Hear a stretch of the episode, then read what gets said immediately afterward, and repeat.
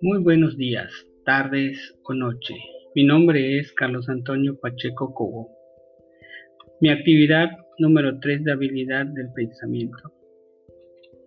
Hablaremos del tema condiciones de vida y discriminación a indígenas en Mérida, Yucatán. Para ello, una breve introducción.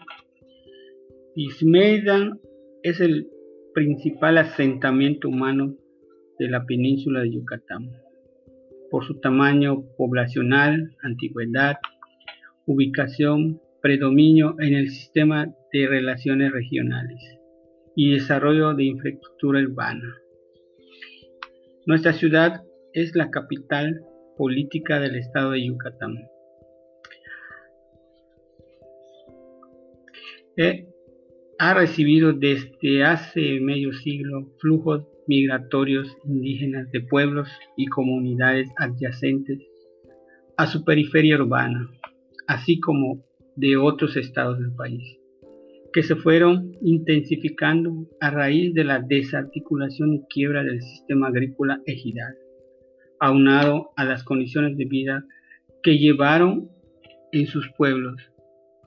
Han decidido irse a la ciudad para tener mejores condiciones de vida pero por desgracia la discriminación ha sido un, problema aquí y en todo el mundo. Cuestión que debemos evitar todos, porque todos somos iguales como personas.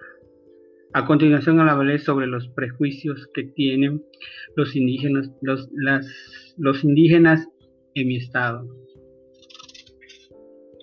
Uno de los fenómenos más evidentes vividos por la ciudad de Mérida durante los últimos años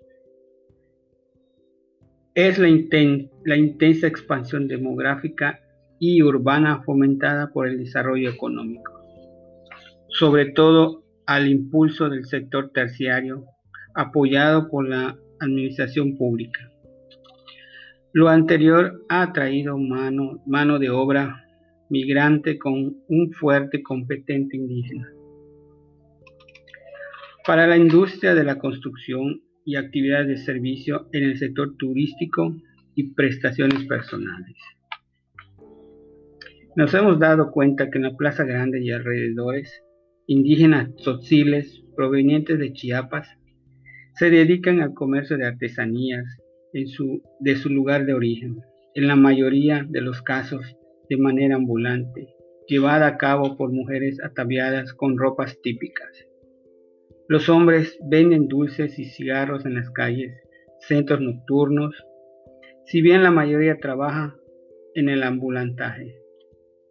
Actualmente es posible observar en el centro de la ciudad negocios establecidos en las calles principales visitadas por los turistas, en los que se comercia toda clase de artesanías chapanecas y en los que la información es, es celosamente guardada.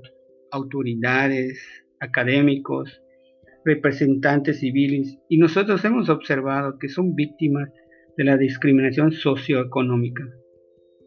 Aunque en estos casos la explotación pareciera adquirir visos de trabajo esclavo y vínculos con economía de la ilegalidad, trabajan más de 10 horas al día, por una mínima remuneración y las ganancias de los productos que venden son para terceros que los controlan mediante el miedo.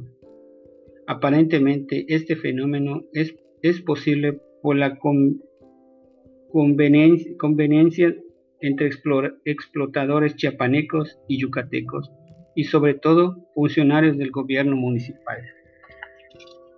Otro, otro empleo que hay, hay caso de discriminación es el trabajo doméstico, que, que reúne a un buen número de mujeres indígenas. Revela la desigualdad e incumplimiento de sus expectativas, pues no reciben ingresos suficientes para ayudar a sus esposos a sostener el hogar. Aunque se cuenta con la posibilidad de recibir un pago finalizado la labor al día, sin tener que esperar quincena como sucede en la mayoría de los empleos. Este tipo de trabajo es posible encontrar muchas situaciones de abuso y discriminación. ¿Qué podemos hacer? En este caso, los prejuicios que, que tienen estos indígenas son el abuso en el trabajo que desempeñan, más horas de trabajo, sueldos muy bajos, la necesidad de tener algo para subsistir. Pero ¿qué podemos hacer para mejorarlo? Darnos cuenta que entre que ellos son indispensables para realizar otras tareas que en realidad no queremos hacer. Tampoco humillarlos. Todos somos iguales como, como personas. Que los gobiernos apoyen para tener mejores condiciones de vida. En conclusión, creo que la falta de servicios actualmente en las comunidades y pueblos de nuestro estado son motivos que los indígenas abandonen sus lugares de origen.